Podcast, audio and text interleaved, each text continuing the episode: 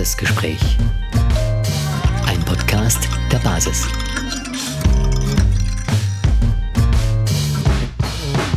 So, herzlich willkommen zu unserer neuen Folge von Zukunftsvisionen der Basis. Wir treffen uns hier jeden Montag mit besonders interessanten, besonders interessierten Menschen der Basis, um dem, der Frage auf den Grund zu gehen, was können wir tun? Können wir was tun, um die Basis so zu gestalten, wie sie gedacht war? Und heute bin ich besonders erfreut, weil wir haben Hans-Peter Dodel als Gast. Also, hallo Hans-Peter. Hallo. Und Herr Harald von Herget. Hallo. Ja, und natürlich unseren Christoph Meyer. Hallo Christoph. Hallo. Ich bin Raute Hesse. genau. Und heute ist, ist es so eine interessante Gruppe, hm, weil ich weiß von Hans-Peter, dass, dass du dich mit dem Thema beschäftigst. Kann Basisdemokratie funktionieren? Ich weiß von Christoph, dass du dich mit der Frage beschäftigst, wie kann Basisdemokratie funktionieren? Und von Harald weiß ich nichts von beidem. Darum bin ich jetzt total gespannt. Wie siehst du das Thema Basisdemokratie?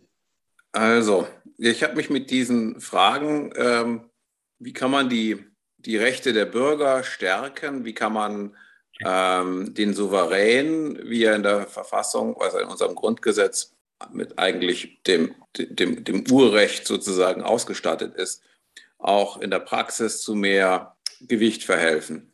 Ähm, das war auch Gegenstand meiner äh, Doktorarbeit ähm, schon bis 2004 ähm, habe ich da den, diesen Gedanken erarbeitet, äh, nämlich den Rundfunkteilnehmern Rechte einzuräumen. Rundfunk betrifft ja alle, praktisch fast alle Bürger und ähm, steht somit sozusagen wirklich für die ganze Gesellschaft und für ein ganz wesentliches Element, nämlich die ähm, Information muss bei den Bürgern angekommen sein, damit sie sozusagen ihre politischen Willen bilden können.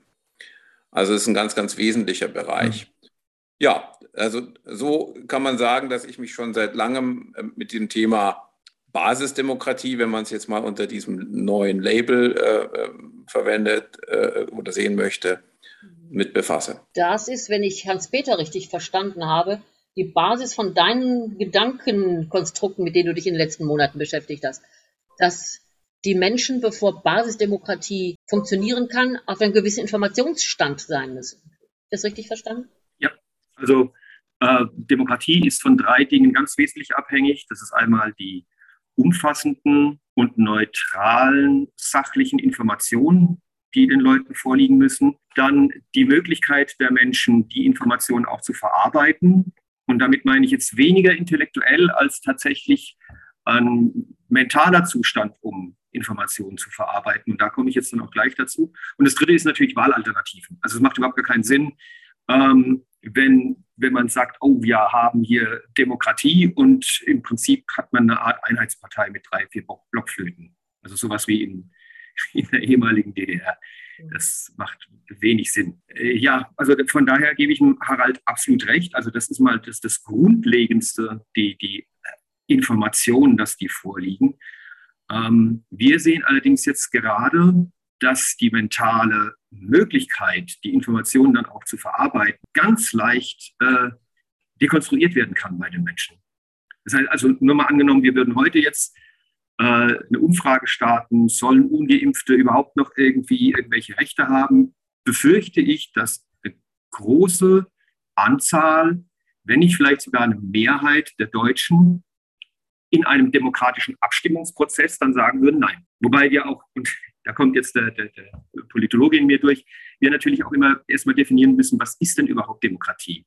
Also wir haben es ja wirklich runtergebrochen auf eine reine Mehrheitsdiktatur was absurd ist. Ja? Also im Prinzip leben wir nicht in einer Demokratie, sondern in einer Demokratur. Die Mehrheit bestimmt und die Minderheit hat verkackt. Und ach komm, ich bin gerade mal plaudern, ich lege leg noch ein bisschen nach. Ähm, das heißt dann immer, ja, die Minderheit muss das aber gefälligst akzeptieren. Das Problem ist, dass die Minderheit dann auch in einem Zustand ist, dass sie halt eine Mehrheitsmeinung akzeptieren muss, was für sie genauso viel ist, wie wenn sie der Meinung eines Autokraten akzeptieren muss. Ja? Also die Minderheit wird im Prinzip einfach niedergebügelt und für die ist es egal, von wem sie niedergebügelt wird. Mhm. Das Zweite ist, worauf der Harald abgezielt hat, ist, dass wir immer noch davon ausgehen, dass die Menschen rational entscheiden in einer Demokratie.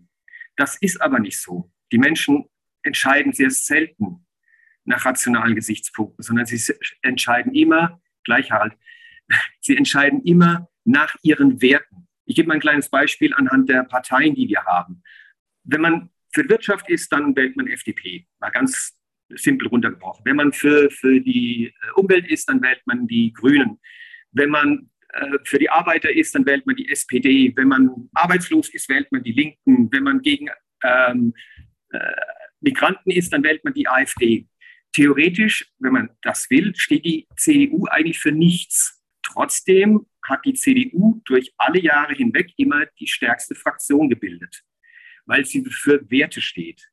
Das heißt, die Menschen wählen oder entscheiden nicht nach rationalen Gesichtspunkten. Das ist auch in den Wirtschaftswissenschaften, der Homo economicus, den gibt es nicht, sondern sie entscheiden immer nach Werten. Und das ist auch das große Problem für die Minderheiten, die dann unterliegen der Mehrheit. Ihr Wert wird nicht anerkannt.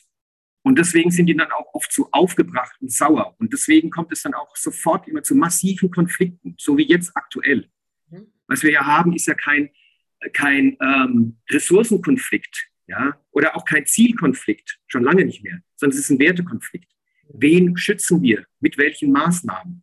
Wer ist wie viel wert? Und das ist das, was inzwischen hier in der Bevölkerung ja auch angekommen ist. Das ist gnadenlos. Ich meine, der, der wie heißt das, Sonic Sonnenmeier oder irgendwie von der Ethikkommission hat der knallhart gesagt, wir müssen Impftote auch in Kauf nehmen für das große Ganze. Damit bewertet er ja das Leben von Menschen, die an der Impfung sterben, als geringer als Menschen, die an Covid sterben. Harald, ja, also wir sind in einem, ja genau, wir sind inzwischen in einem Wertekonflikt. Harald, du hast gerade das Bedürfnis gehabt, dazu was zu sagen. Ja, das war der eine Moment, äh, an dem ähm, Hans-Peter meine Aussage sozusagen gewertet hat oder, oder gesagt hat, was ich gemeint hätte. Ähm, das, da, wollte ich, da wollte ich protestieren. Ähm, also äh, äh selbstverständlich kannst du eben deine, deine Sicht äh, von, von Demokratie äh, darlegen, aber ähm, also ich würde schon gerne für mich selbst sprechen. Mhm. Nein, ich wollte da anknüpfen. Ich wollte nicht sagen, du bist der Meinung, sondern ich wollte an dem, an dem Satz anknüpfen. Wenn wir dir zuhören und wenn wir dir folgen, dann, ist, dann sind wir noch weit entfernt von Basisdemokratie, wenn sogar die noch nicht mal die Demokratie, also wenn wir noch nicht mal wirklich Demokratie leben. Dann, also noch mal ganz dann hätten wir quasi den zweiten Schritt jetzt vor dem ersten gemacht. Darf ich, Christoph, ähm, wie siehst du das? Habe gestern mit einem Filmemacher gesprochen äh, und er hat Interviews geführt mit, mit Leuten, wo er also wirklich den Eindruck hat, dass die auf der richtigen Seite stehen und die ihm gesagt haben, äh, es ist für sie aussichtslos. Sie können zum Beispiel auf, im Europäischen Parlament, die können nur äh, das Schlimmste verhindern, aber nichts gestalten. Und das ist so ein, er sagt, das hat das psychopathisches Haifischbecken genannt. Also in der Politik, wie sie jetzt ist, ist äh, über normal demokratische Prozesse, glaube ich, nicht viel zu machen, weil wenn du Personen wählst, äh, die werden in diesem System zermahlen. Äh, das geht nur als Gemeinschaft, da was zu verändern. Und ich glaube halt, ähm, mit Personenwahlen, also letztlich ist es also, wir haben ein hierarchisches System, äh, wo oben dann die obere Spitze wird dann demokratisch gewählt, aber dann ist es doch wieder hierarchisch. Ne? Und das ist selbst in, der, in Parteiengesetz so vorgeschrieben, dass es in der Partei so zu sein hat. Mhm. Und genau davon müssen wir weg. Wir müssen äh, eben immer, also die wichtigen Entscheidungen im Kollektiv fällen nur da, glaube ich, kommen wir aus diesem korrupten System raus und aus diesen psychopathischen Strukturen äh, zu Vernunftsentscheidungen de, des Kollektivs. Aber es setzt eben voraus, wie der Hans-Peter schön gesagt hat, äh, dass das Kollektiv natürlich auch äh, vernünftige Informationen, Entscheidungsgrundlagen bekommt. Und äh, selbst das haben wir selbst in der Partei nicht immer geschafft. Ne? Und das ist ein wichtiges Ziel, glaube ich, dass wir, dass wir auch diese Entscheidungsgrundlagen immer mitliefern, dass die Menschen, die verschiedene Positionen auch vertreten ähm, oder Werte vertreten, dass die sich dazu auch äußern können und jeder sich ein qualifiziertes Bild machen kann. Direkt darauf antworten? Gerne. Ja, also äh, Christoph, das ist ähm, auf jeden Fall der, der richtige Ansatz, finde ich. Andererseits ist der ja auch angelegt, jetzt also so vom Parteiengesetz, weil du da diesen Rahmen genannt hast. Äh, die, die Mitgliederversammlung ist ja das Kollektiv. Und hat ja die, die, die größte Macht, also ist das äh, entscheidende Organ. Ähm, und äh, nach diesen Beschlüssen äh, ist ja auch dann ähm, zu handeln. Äh, die Schwierigkeit ist vielleicht, äh, und, und, das ist vielleicht ein spannender Punkt, wie, wie sich jetzt unsere äh, basisdemokratische Partei weiterentwickelt und wie wir die Demokratie weiterentwickeln können, ob wir ähm, sozusagen in, in, in regelmäßigen Abständen, also in einem festen Rhythmus, ähm, Urabstimmungen machen, beziehungsweise Volksentscheide jetzt, äh, wo es die ganze Bevölkerung betrifft oder die ganzen, äh, alle Stimmbürger.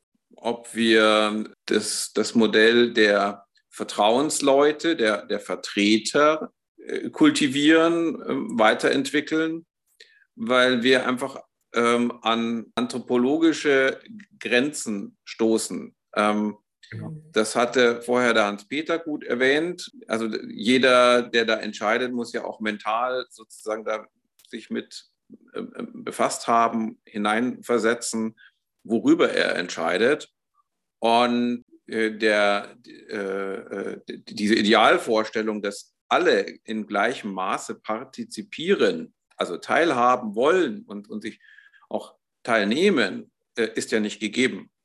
Wir stellen ja in parteiinternen Umfragen fest, dass wir, ähm, wenn wir eine Viertelwahl, Viertel, äh, äh, also 25 Prozent Wahlbeteiligung ähm, haben an einer Abstimmung, dann ist das schon viel bei 30.000 Mitgliedern. Ähm, also bei 30.000 Mitgliedern eine, eine Wahlbeteiligung wie bei der Bundestagswahl von drei Vierteln hinzubekommen, haben wir noch nicht geschafft. Also mal weit weg. Ich kann auch jetzt berichten aus unserem Kreisverband, da war jetzt vergangenen Sonntag Wahl des neuen Vorstands.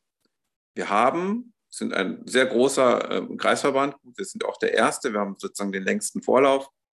Wir sind hier im Kreisverband Starnberg-Ammersee 172 Mitglieder. Gekommen sind zu dieser Wahl 25, also 13 Prozent etwa. Also es ist, es ist einfach so, äh, das Interesse ist nicht so gigantisch. Ähm, ich hatte im, im, Vorfeld Bedenken, dass ein viel zu kleiner Raum äh, äh, reserviert wurde, äh, weil was passiert, wenn da wirklich ähm, 50 oder 70, 80 Leute kommen? Ich habe da gar nicht dran gedacht, dass überhaupt vielleicht bei 150 kommen könnten. Ja? Weil es sind dann nur ganz wenige, die so gebrechlich sind, vielleicht, die es nicht könnten. Aber die Wichtigkeit wird, schätzen die, die Mitglieder nicht und ähm, die, die normalen Wähler noch weniger. Also wir stehen immer vor dem Problem, dass eigentlich eine Minderheit entscheidet, wo es lang geht. Und das ist das, was mich jetzt bei der Weiterentwicklung am, ja, am stärksten eigentlich interessiert. Hast du eine Idee, Hans-Peter? Ja, ich habe, also ich entwickle gerade eine neue Staatsform, die nennt sich Pantokratie. Also, ähm, wir sind allerdings hier in der Basis und vor allem auch das, was der Christoph äh, mal in seinem Buch skizziert hat, schon auf dem Weg dahin. Also ich habe die Pantokratie jetzt einfach kurz so beschrieben, dass aus allen gesellschaftlichen Bereichen Menschen sich zusammenfinden, auch aus allen Blickwinkeln und die dann gemeinsam eine Lösung erarbeiten müssen. Und die wird dann auch durchgenommen. Das heißt, im Prinzip wird jeder gehört und es hat jeder ein Veto und es wird so lange beratschlagt, bis quasi jede gesellschaftliche Gruppe und jede Blickwinkel dann auch mit der Lösung am Ende leben kann. Ist man dann denn auch handlungsfähig? Wir müssen das. Im Prinzip probieren wir das ja hier in der, und eigentlich haben die Väter unserer Republik das ja auch eigentlich so gedacht. Also wir haben sowas wie Machtbegrenzung, zum Beispiel durch das Bundesverfassungsgericht. Das wurde nur einfach schlicht ausgehebelt.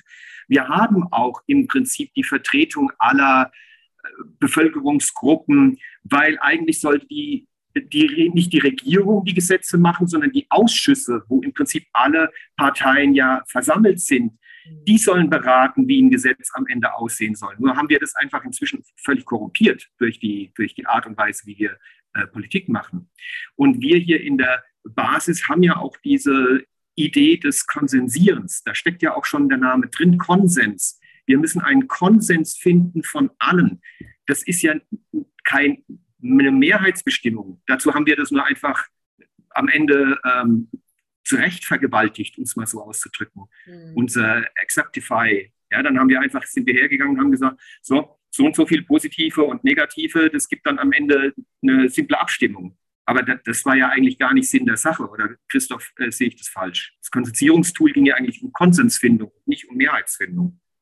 Hm, ja, ja, ich meine, das grundsätzlich ist das Widerstandsmessung und nicht äh, ja, Abstimmung. Genau. Das ist das eine. Und das andere ist, dass die Informationen dazu auch da nicht mitgeliefert wurden meistens. Ne? Das ist schon von dem her auch keine Konsensierung. Ja.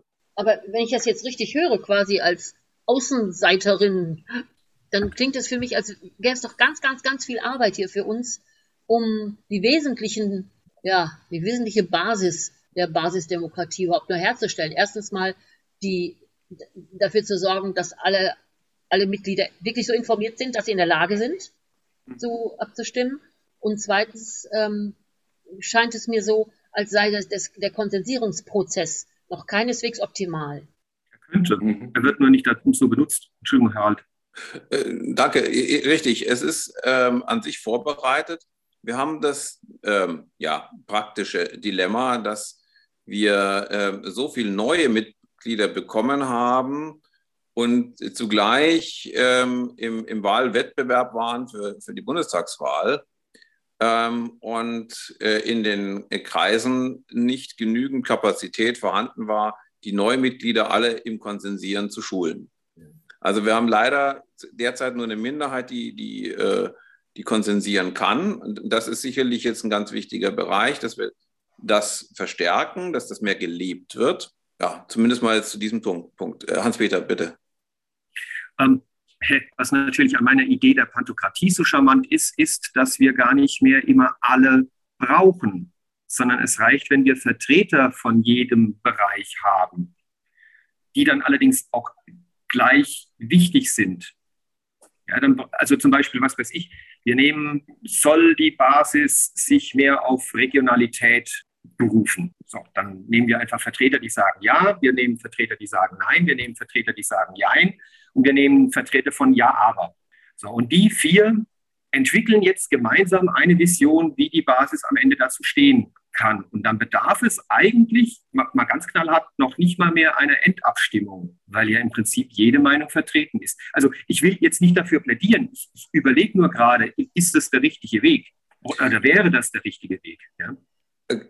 Ja. Ich, ich kann es mir vorstellen, wenn, wenn die, ähm, diese Vertreter, wie du sagst, ähm, das Vertrauen genießen und, also der, alle anderen Mitglieder, und ähm, auch ähm, sozusagen in, in ihrer Gruppe ähm, sozusagen auserwählt wurden als die besten Vertreter, die best argumentativ besten Leute mhm. oder was weiß ich wie. Ich bin mir aber nicht sicher, ob das, das so, was so schematisch gedacht ist, in der Praxis funktioniert. Mhm. Denn in Wirklichkeit lassen sich die Menschen nicht in solche Schubladen stecken. Äh, ich glaube, ähm, schon, schon der einzelne Mensch hat verschiedene Anteile in sich.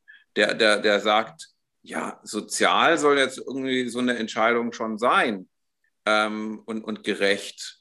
Aber ähm, sie muss ja auch irgendwie ähm, sozusagen bezahlbar sein. Ja? Also irgendeine mhm. Politische Entscheidung. Und, und Verschulden äh, wäre auch eine, eine Versündigung an, an der nächsten Generation. Ähm, also es gibt immer ähm, äh, schon, schon einen Zwiespalt und das, das äh, so klar hinau, herauszuarbeiten, dass es da Vertreter gibt, die immer nur eine einzelne Position vertreten. Also wir könnten das jetzt sozusagen die vier Säulen gegeneinander antreten lassen. Nein, ich glaube nicht, dass es das der richtige Ansatz wäre. Ähm, aber der, der Gedanke, dass, dass Gremien geschaffen werden, die, die das konsensieren bis ins Äußerste und dort sich jeder befasst. Das können natürlich jetzt nicht 30.000, aber sozusagen stellvertretend für alle.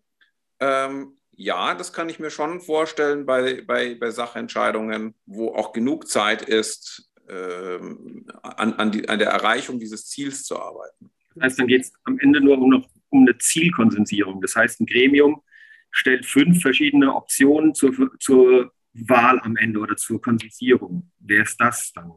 Naja, das Ziel sollte schon, also zunächst mal feststehen. Ähm, es gibt oft dann Zielkonflikte. Ja, die muss man dann lösen. gibt es dann ähm, ähm, ein, ein, Spannungsverhältnis, äh, Interdependenzen zwischen verschiedenen ähm, Zielen oder auch, auch, auch Wegen. Ähm, und, und dann ist es eben ein Abwägungsprozess. Und ja, so, diese Arbeit wird eigentlich ja eben, wie du es richtig beschrieben hast vorhin, in, in Ausschüssen gemacht. Aber es gibt eben viele hier in der Partei, die sagen, die, die sollen gar nichts beschließen, die sollen alles ähm, sozusagen äh, der Mitgliederversammlung zum Abstimmen vorlegen. Mhm. Und ähm, ich, ich sage jetzt mal, bei allen wesentlichen grundsätzlichen Entscheidungen ist es ja vollkommen richtig. Das ist ja auch nichts Neues, das ist ja auch angelegt, wie gesagt, im, im, im Parteiengesetz, dass eine, die innerparteiliche Struktur äh, demokratisch aufgebaut sein soll. Die Frage ist jetzt, was ist basisdemokratisch? Also ich glaube, ähm, dass der Begriff, ähm, da müssen wir ja jetzt vielleicht nochmal zurück in die, in die Phase der Gründung der Partei. Ähm, am Anfang kam ja so aus, diesen, aus dem aufgelösten Widerstand 2020, wurde ja die Partei neu gegründet. also zumindest waren da die wesentlichen äh, Anteile von, von den Mitgliedern dabei. Es waren auch sozusagen diese, der Gedanke der vier Säulen aus diesem Widerstand 2020 ja, Pate gestanden. Das sollte unbedingt genommen werden. Also, äh, ich hatte damals ein bisschen, äh, ich war da recht noch neu, eingebracht, äh, ja, äh, müssen es denn vier Säulen sein? Könnten es nicht zum Beispiel auch fünf sein, so wie die fünf Olympischen Ringe? Ja, nein, war, war damals dann eben äh, von, von Frank Rödel und, und Waldemar äh, äh, Kiesling nicht gewünscht. Und, und, und äh, Michael Wolf, äh, das waren die, die schon sozusagen vor mir an, an der Sache dran waren ja, so hat sich das entwickelt. Und der Name Basisdemokratische Partei, der kam ja erst später. Der wurde ja auch in einem demokratischen Verfahren ausgewählt. Ja, also da konnten alle möglichen Gruppen äh, ihre Vorschläge einbringen und äh, dann wurde darüber abgestimmt. Ich glaube, das war damals schon mit Acceptify. Ja. Genau, so eine, das Aber war eine Konsensierung. Es war jetzt, also es war keine echte Konsensierung, es war einfach eine Abstimmung und da waren es dann knapp 50, äh, 51 Prozent für diese basisdemokratische Partei und für 31 Prozent für vereint oder 33 Prozent und dann noch ein paar andere mit kleineren Werten. Also. Nun, also das heißt, äh, das Programm und die Satzung war vor dem Namen da. Ich erlebe es halt jetzt oft bei denen, die später eingetreten sind, ähm, die glauben, dass der Name allein Programm sei. Und das ist aber eigentlich nicht der Ursprungsgedanke. Wenn man jetzt mal realistisch aus meiner Sicht schaut, was, was können wir erreichen, wenn wir in der, ähm, also jetzt nicht für die Partei, sondern insgesamt für das Land, wenn wir es ähm, erreichen, dass es ein Volksabstimmungsgesetz gibt, dass wir ähm, eine politische Kultur schaffen, äh, so wie es in der Schweiz äh, der Fall ist, dann haben wir auf die nächsten 10, 12 Jahre, wenn wir das erreichen würden, sehr viel erreicht, weil dadurch automatisch schon mal die, die, die Macht der Parteien äh, äh geschwächt wird. Aber wir wollen dann weitergehen und ich sehe jetzt, unsere Diskussion ist natürlich auch für die, ähm, ja, für die fernere Zukunft. Ja? Also was, ja. was, was sich dann wirklich an, an, an, an Utopien, sage ich jetzt mal, verwirklichen lässt. Man, man wird sicherlich immer wieder an den Punkt kommen, äh, Try and Error, man muss mal auch was ausprobieren und dann vielleicht auch wieder feststellen, gut, äh, lässt sich in der, in der Praxis doch so nicht umsetzen. Ob man das Ganze mit diesen modernen technischen Mitteln, ähm, künstlicher Intelligenz etc., in, in, in, in Rechenmodellen äh, durchspielen kann, das würde mich jetzt auch noch interessieren. Also, ähm, also vielleicht kann ich da mal äh, nochmal aufgreifen auch. Also gerne. Wir haben ja in der Partei eine unglaubliche Vielfalt. Und die wenigsten kennen diese ganzen Vielfalt-Prozesse, äh, die hier laufen, nicht. Also zum Beispiel also in, in, äh, bei den Schwarm-Tools ist es so, da gibt es zum Beispiel die, diese Idee eben ähm, über Blockchain-Technologie eben äh, ja, erstmals zu ermöglichen, dass geheime, unsichere Wahlen gleichzeitig ermöglicht werden. Und ganz interessant finde ich, das, das, auch das Absicherungsverfahren vorher wäre dann eine Zufallsauswahl. Das heißt, äh, das würde dann ermöglichen, dass man zum Beispiel sagt, es gibt bestimmte Menschen in der Partei, die sagen, zum Beispiel, jetzt sagen wir mal zu Familienthemen, äh, würde ich gerne abstimmen oder bei Wirtschaftsthemen kenne ich mich aus, würde ich gerne abstimmen. Und aus denen, damit keine, keine Klientelbildung passiert, keine, keine Lobbygruppen, die dann immer da reingehen, wenn gerade Abstimmungen dazu da sind, äh, würden dann äh, zufällig aus diesen Menschen, die sie dazu bereit erklärt haben, eben Menschen ausgewählt werden, die dann in so einer Konzentration äh, mitarbeiten oder mit, mitmachen. Mhm. Und dann wäre es möglich zu sagen, mit einer Gruppe eine, eine qualifizierte Meinung auszubilden, die repräsentativ ist äh, und trotzdem irgendwo noch ein Meinungsprozess vielleicht wirklich passieren kann. Also ich sehe halt äh, diese Idealismus, dass, dass ähm, also alle Bürger, zum Beispiel deutschlandweit 80 Millionen Bürger oder sagen wir mal 16 Millionen Wahlberechtigte, über Dinge dann konsensieren, das halte ich für äh, illusorisch. Man kann dann eigentlich nur noch abstimmen. Man kann nur sagen, so ist es oder so ist. Man kann aber nicht eine richtige Meinungsbildung daraus machen. Äh, diese, diese neuartige Meinungsbildung muss aus meiner Sicht in Kleingruppen passieren. Da bevorzuge ich halt aktuell, weil es aber möglich ist, es jetzt zu tun, Arbeitsgruppen, die sich bilden. Da gibt es Thema, kann sich jeder ranmelden. Gibt es ja auch inzwischen, äh, gibt es ja eigentlich schon seit, seit September die meisten Themen kann jeder reingehen. Äh, es, wird, es werden diese Perspektiven eingebracht und wenn hinreichend Perspektiven in dieser Gruppe drin sind, kommt dabei auch eine ziemlich gute Lösung raus. Und wenn man das noch kombiniert eben mit einer Werteorientierung, also dass ich zu dieser grobe Orientierung nach den Werten oder, oder den, den mhm. Grundsatzzielen der Partei schon mal im ganzen Kollektiv abfrage, dann kann ich alles, was ich in der Gruppe erarbeite, auch daran messen und dann, glaube ich, kommt halt schon was unglaublich Gutes raus im Vergleich zu dem, was wir heute in der Politik da draußen sehen. Mhm. Also äh, für mich wäre sozusagen, äh, also der, der, der, ideale Weg eigentlich, äh, so diese, diese Grundsatzrichtung zur äh, Frage vom Kollektiv, dann eben in kleineren Gruppen, die interagieren können und ausdiskutieren können, daraus etwas äh, zu machen, äh, Vorschläge zu erarbeiten und dann wieder den Kollektiv vorzustellen. Und ich glaube, da sind wir dann auf einem ganz anderen Niveau als heute. Aber wenn ich das jetzt richtig beobachte, also was, wie in der Partei im Moment gearbeitet wird, dann gibt es keine einzige Gruppe, die bislang so arbeitet. Das heißt, es gibt dann tatsächlich noch viel Arbeit oder sehe ich das falsch, Christoph?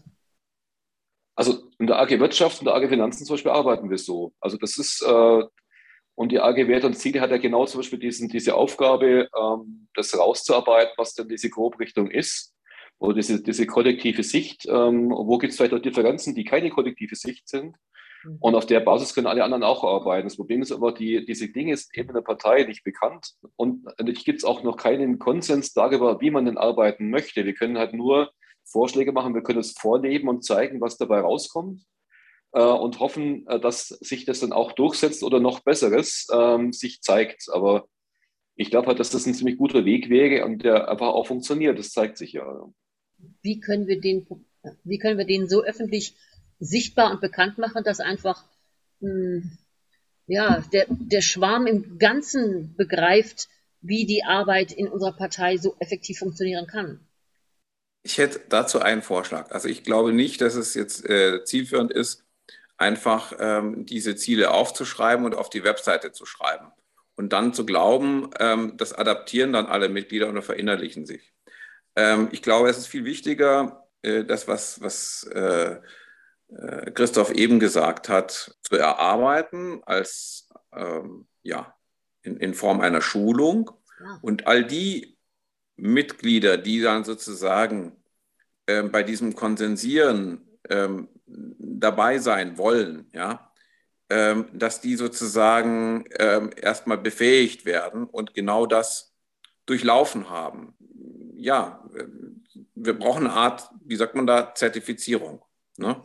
ähm, eine Qualifizierung. Und ähm, da kommen wir nicht drum rum. Und es, ich bin dir auch sehr dankbar, Christoph, dass du ähm, das äh, jetzt hier nochmal so ähm, herausgestellt hast, dass es letztlich die Werte entscheidend sind. Ja? Also wenn wir unsere Werte in den Vordergrund halten und ähm, bei allen Entscheidungen als, als erste ja, Messlatte sozusagen oder wie auch immer, kannst einen anderen Begriff auch finden, einen besseren, der fällt mir halt nur gerade eben ein, ähm, einsetzt, dann ist das schon ähm, die, die beste Gewähr für um, eine, eine gute Entscheidung. Also so, so kann ich mir das äh, gut vorstellen. Das ist ja auch das, was ich gerade gesagt habe. Die Menschen werden immer nach Werten wählen. Und oder eine Entscheidung treffen und nicht nach Rationalität. Ich möchte aber noch mal kurz auf das eingehen, Harald, was du gerade gesagt hast. Das ist nämlich ganz wichtig, dass die Personen, ähm, die dann am Ende in diesem Konsensierungsprozess dabei sind, dass die qualifiziert sind. Ich würde nur noch einen Schritt weiter gehen und zwar nicht einfach nur ähm, von ihrer Kompetenz her qualifiziert, sondern auch von ihrer ähm, mentalen Stärke. Das Problem ist, Macht korrumpiert. Und zwar allein deswegen, weil Macht die Möglichkeit gibt, Kontrolle zu behalten. Also ich meine, ich habe mir mal wirklich überlegt, was ist denn Macht und warum sind die Leute so, so gierig auf Macht? Macht heißt, Kontrolle zu behalten. Und die meisten Menschen haben tatsächlich Angst vor Kontrollverlust. Das ist auch das, was wir im Moment aktuell erleben. Ja? Die Maske ist eine Kontrolle über die Situation mit dem Virus. Und das wird dann weiter verschaltet im Hirn. Sie haben damit die Kontrolle über ihr Leben wieder. Und warum haben die ganzen Politiker keine Maske? Nicht, weil die keine Angst haben, sondern weil die Macht haben und damit keinen Kontrollverlust erleiden. Und wir müssen zusehen, dass die Menschen, die dann in so einem Konsensierungsprozess dabei sind, dass wir die so briefen, durch Supervision unterstützen oder was auch immer, dass sie nicht das Gefühl haben, dass sie in diesem Konsensierungsprozess dabei sind, um Macht auszuüben und damit die Kontrolle über ihr Leben zu behalten. Ich weiß, es ist ein bisschen weit geschweift, aber ich glaube, das ist tatsächlich äh, ein, ein, ein, ganz wichtiger Punkt, dass, dass, wir, dass wir das durchbrechen, dass die Personen, die am Ende bestimmen können, in Anführungszeichen, weil auch in dem Konsensierungsprozess haben die ja die Möglichkeit, etwas zu bestimmen, dass dieses Bestimmen können die Menschen nicht korrumpiert, weil sie Kontrollverlust erleiden können. Ganz wichtiger Punkt. Ich vermute, dass es einer der wichtigsten Punkte überhaupt ist, woran es scheitern oder gelingen könnte. Herbert hat es ja, Harald hat es ja gerade ausgedrückt, glaube ja. ich, Schulung. Du hast gerade genau. ähm, welche Formulierung hast du gerade benutzt? Egal. Ich glaube, das ist auf jeden Fall die, die Basis von allem, was, was für uns jetzt nötig ist, was getan werden muss. Ähm, dafür zu sorgen, dass alle auf dem gleichen Stand sind, dass alle wissen, ähm, also alle Informationen haben und auch ähm, sich sicher fühlen, sodass sie dieses Bedürfnis nach Macht gar nicht mehr haben. Verstehst du, was ich meine? Ja, eben. Das ist vor allem, das ist ja was für mich wieder, das ist was, was man praktisch jetzt tun kann. Da, ne, wir sitzen ja hier unter anderem, um zu denken, was können wir tun? Also darum sitzen Christoph und ich hier ja immer, und, um zu fragen, was können wir denn tun? Ne, was können wir erdenken? Das ist wichtig. Aber was können wir tun? Und das klingt für mich, als, äh, als gäbe, als gäbe es eine Handlungsanweisung. Lasst uns Schulungen machen, lasst uns, ähm, keine Ahnung, Videos machen, lasst uns äh, Erklärvideos machen, ähm, Coaches, sowas, Co Coachings. Was, was denkt ihr darüber? wir müssen vor allem auch das durchbrechen, was in der Vergangenheit immer genutzt hat und dazu führt, dass die Geschichte lehrt, dass sie nichts lehrt. Ja, also wir haben bis jetzt noch nicht einmal aus der Geschichte gelernt. Ja, wir erleben jetzt gerade das wieder, was wir vor 85 Jahren erlebt haben, vor 100 Jahren, vor 500 Jahren etc. Ja.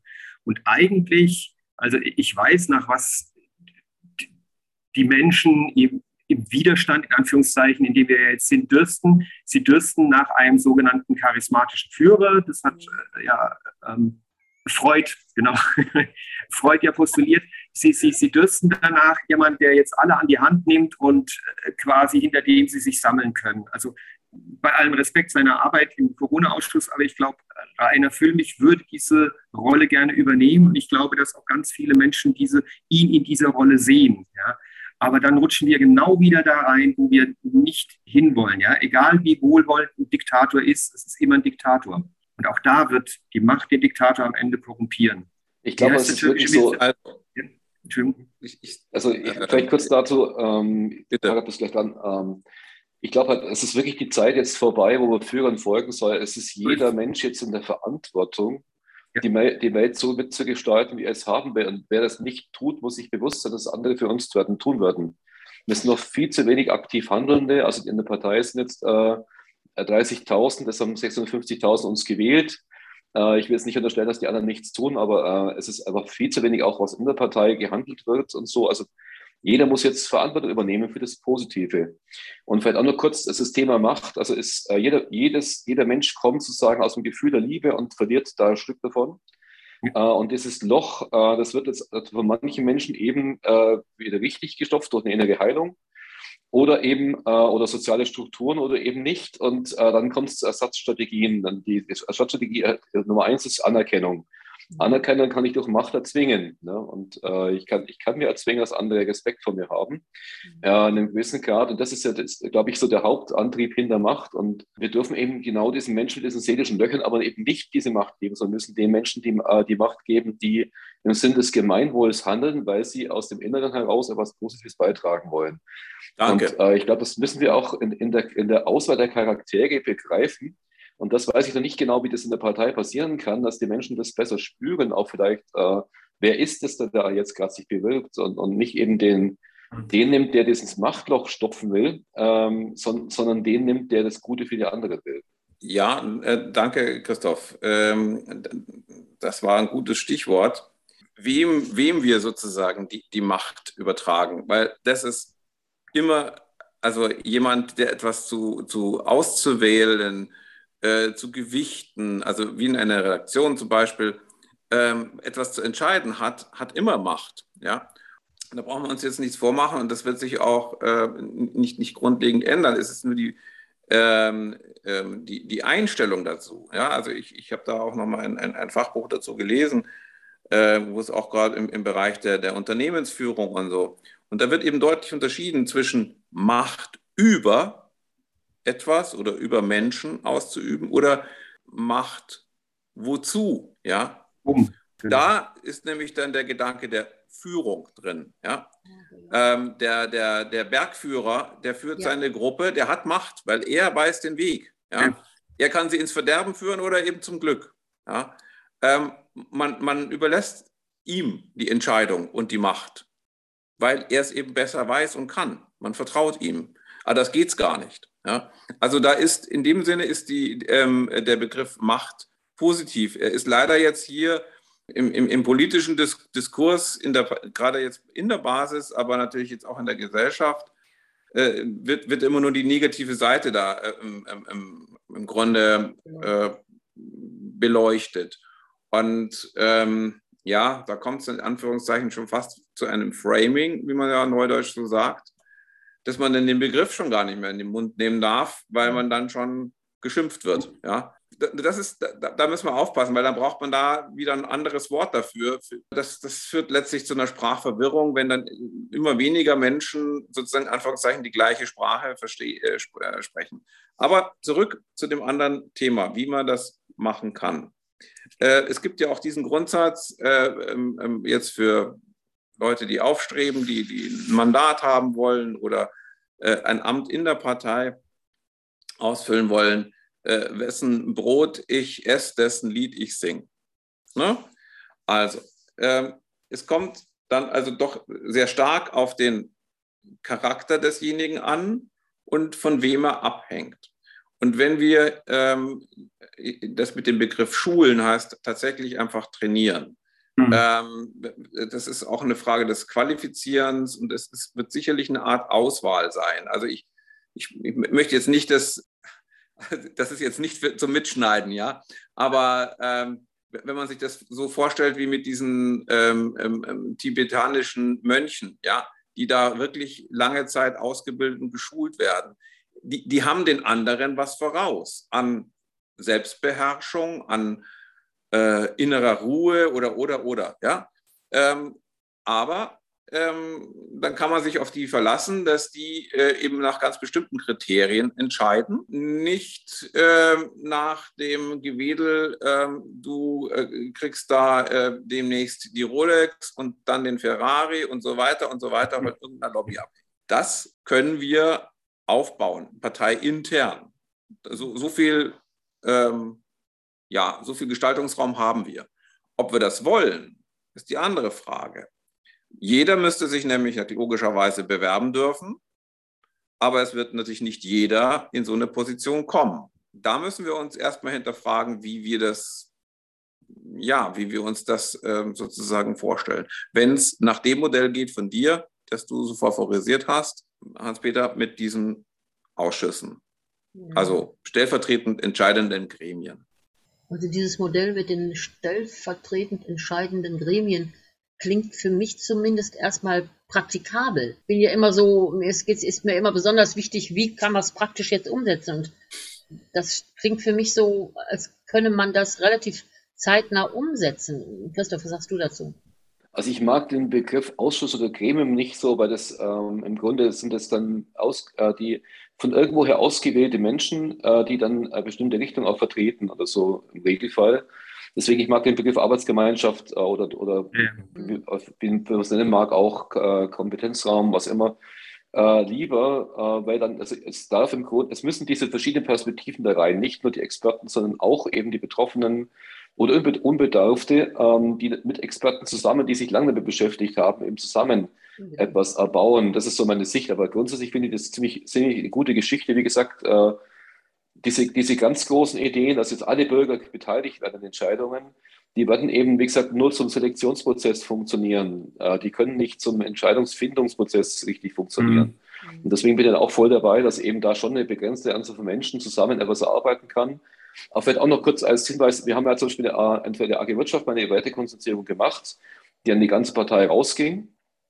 Es kamen dazu zweieinhalbtausend, damals waren noch weniger Mitglieder, äh, Rückmeldungen äh, an der Konzertierung und ich habe das beobachtet, wo es dann eben 300, 500, 1000, 1500, 2500 waren.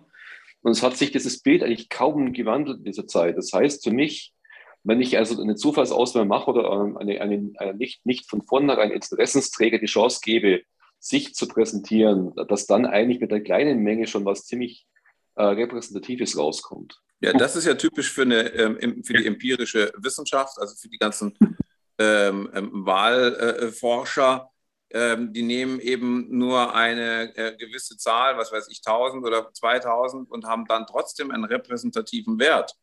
Ähm, das ist äh, auf den ersten Blick immer erstaunlich, aber wenn man sich mit dieser Materie, ähm, dieser Wissenschaft, sage ich jetzt mal, befasst hat, dann ist es wiederum nachvollziehbar. Ja. Also so können wir natürlich auch parteiintern arbeiten. Ja, das ist richtig. Können wir das? Also Prinzipiell das schon. Mhm. Ja, wenn Wollen wir, das? Die wissenschaftlichen Grundsätze anwenden und die richtig anwenden, ja. Wollen wir das, Hans-Peter? Ja, das ist die Frage. Ich, ich sage mal immer, diejenigen, die sich in der Mehrheit wählen, wollen sowas natürlich nicht. Und da sind wir wieder bei der Machtfrage. Ja, die, die Macht haben, wollen die natürlich ungern abgeben, sondern die wollen dann natürlich ihre Macht durchsetzen. Merken wir ja gerade parteiintern bei verschiedenen Aktion, ja, diejenigen, die merken, oh, wir sind in der Mehrheit, die wehren sich mit Händen und Füßen dagegen, äh, dass es da zu, zu irgendwelchen Erarbeitungen von Situationen kommt oder Kompromissen. Weil die, die brauchen ja keinen Kompromiss, knallhart gesagt. Gut, aber da sind wir wieder an dem Punkt, ich glaube, den hast Harald und du gleich vorhin äh, angebracht. Mhm. Ähm, die Frage, wem, wem können, ich bin ja total, totaler Fan von Macht, weil wer Macht hat, kann machen. So. Ja. Ähm, und die Frage ist eben, wie, wie können wir dafür sorgen, dass nur die Menschen ans Machen kommen dürfen, können, die charakterlich quasi dazu ähm, und nicht korrumpierbar sind von der Macht. Ja, das, die, die Krux an der Sache ist, dass die Leute ja auch gar nicht, häufig gar nicht dahin wollen. Mhm. Im Prinzip müsste man diejenigen ernennen, die gar keinen Bock haben auf den Job. aber nein, nein, es ist tatsächlich so, ja. Mhm. Der, der beste Präsident der letzten 100 Jahre war Nelson Mandela, der überhaupt gar keine Lust hatte auf den Job. Ja, und ich möchte nicht wissen, wie es in Südafrika abgegangen wäre, wenn es nicht Nelson Mandela geworden wäre. Aber Nelson Mandela hatte eben das Charisma. Mhm. Eben. Ähm, und, und das ist entscheidend. Er hat die Leute sozusagen bewegt, ja, weil, weil sein, sein, sein Wort so viel Gewicht hatte. Jetzt in Anführungszeichen egal, was er gesagt hat. Ja. Aber allein dadurch, dass er äh, gezeigt hat äh, über Jahrzehnte, dass er unbeugsam war gegenüber dem äh, Regime, auch im, im, im, Gefängnis und danach, das hat ihm halt ähm, einen, äh, einen Vertrauensvorschuss äh, gegeben, dass die Menschen ihm gefolgt sind. Ja? Mhm. Und ähm, die, die, äh, die anderen ja, Politiker dort, sage ich jetzt mal, ähm, waren ja gar nicht, äh, die wussten, dass es keiner besser machen könnte und dass sie mhm. gegenüber Nelson Mandela nicht bestehen. Nun ja, äh, aber jetzt zurück zu uns. wir haben ja demnächst äh, äh, Wahlen, also unbedingt äh, ist, ist, ja ein Schatzmeister nachzuwählen und unbedingt sind die Rechnungsprüfer nachzu, äh, überhaupt zu wählen und auch das, die Schiedsrichter. Andere Positionen jetzt mal außen vor. Aber es gilt ja für alle gleichermaßen. Äh, wir brauchen Kriterien. Ja? Ähm, äh, Raute hat das erwähnt, Stichwort Charakter. Ja, sicherlich ist das ein Punkt, ein, ein, ein wesentlicher.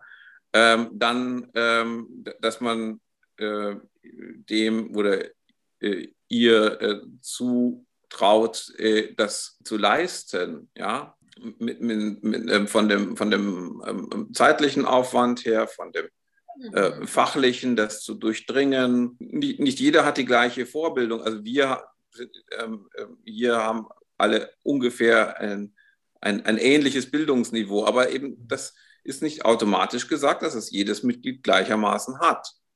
Und trotzdem, und, und da müssen wir eben einen Weg finden, dass wir einen fairen Auswahlprozess schaffen, der nachvollziehbar ist, der akzeptiert ist. Ja, und das müssen wir konsensieren. Und da ist eigentlich unglaublich wenig Zeit, wenn wir ja diese Rechnungsprüfer müssen ja zwingend dieses Jahr noch gewählt werden. Bei allem anderen, naja, ähm, drängt zwar auch die Zeit, aber es ist jetzt nicht, äh, äh, ich sage jetzt keine gesetzliche Frist. Und, und dieses Thema, ähm, wie wählen wir unser Personal, unsere Führung, egal, also die, die, die, diejenigen, die wir mit Arbeit betrauen, ähm, aus. Oder jetzt auch selbst bei der Bundesgeschäftsstelle, das Personal, das wir demnächst anstellen. Wir sind jetzt eine große Partei, können uns das leisten schon aus den Mitgliedsbeiträgen heraus. Nicht einmal müssen wir auf die Wahlkampfkostenerstattung warten. Aber ähm, da braucht es einen klassischen Prozess im, im Personalwesen. Ne?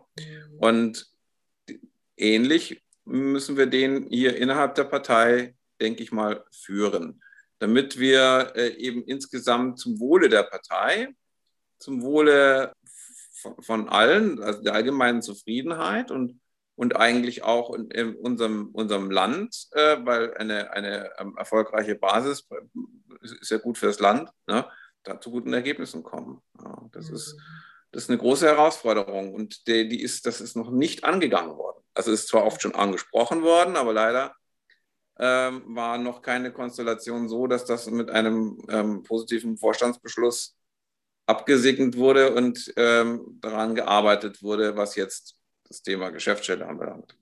Für das, was in den, in den Partei-AGs läuft, da kann vielleicht Christoph mehr sagen. Da bin ich einfach jetzt mit der anderen Arbeit so weit von weg gewesen, dass ich das gar nicht weiß, ob da schon was läuft.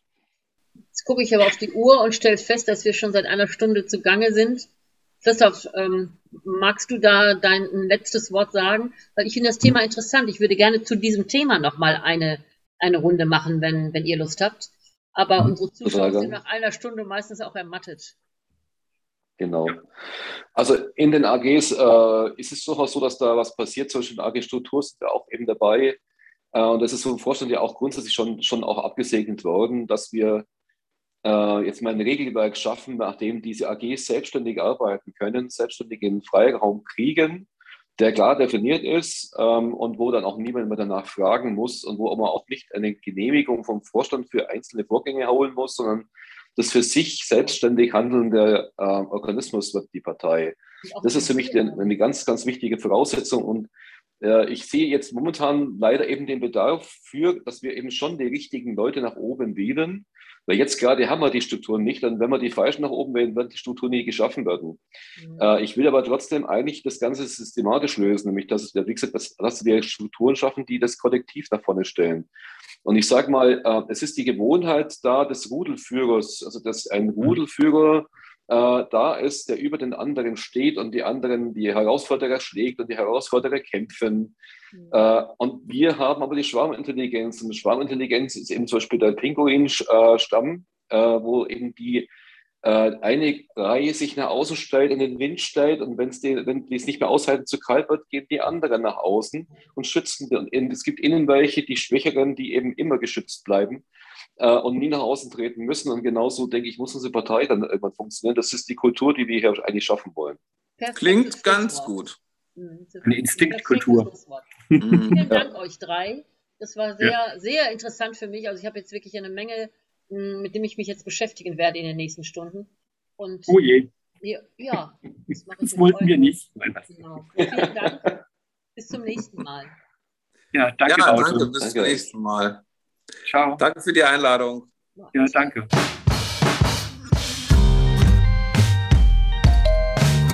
Basisgespräch. Ein Podcast der Basis.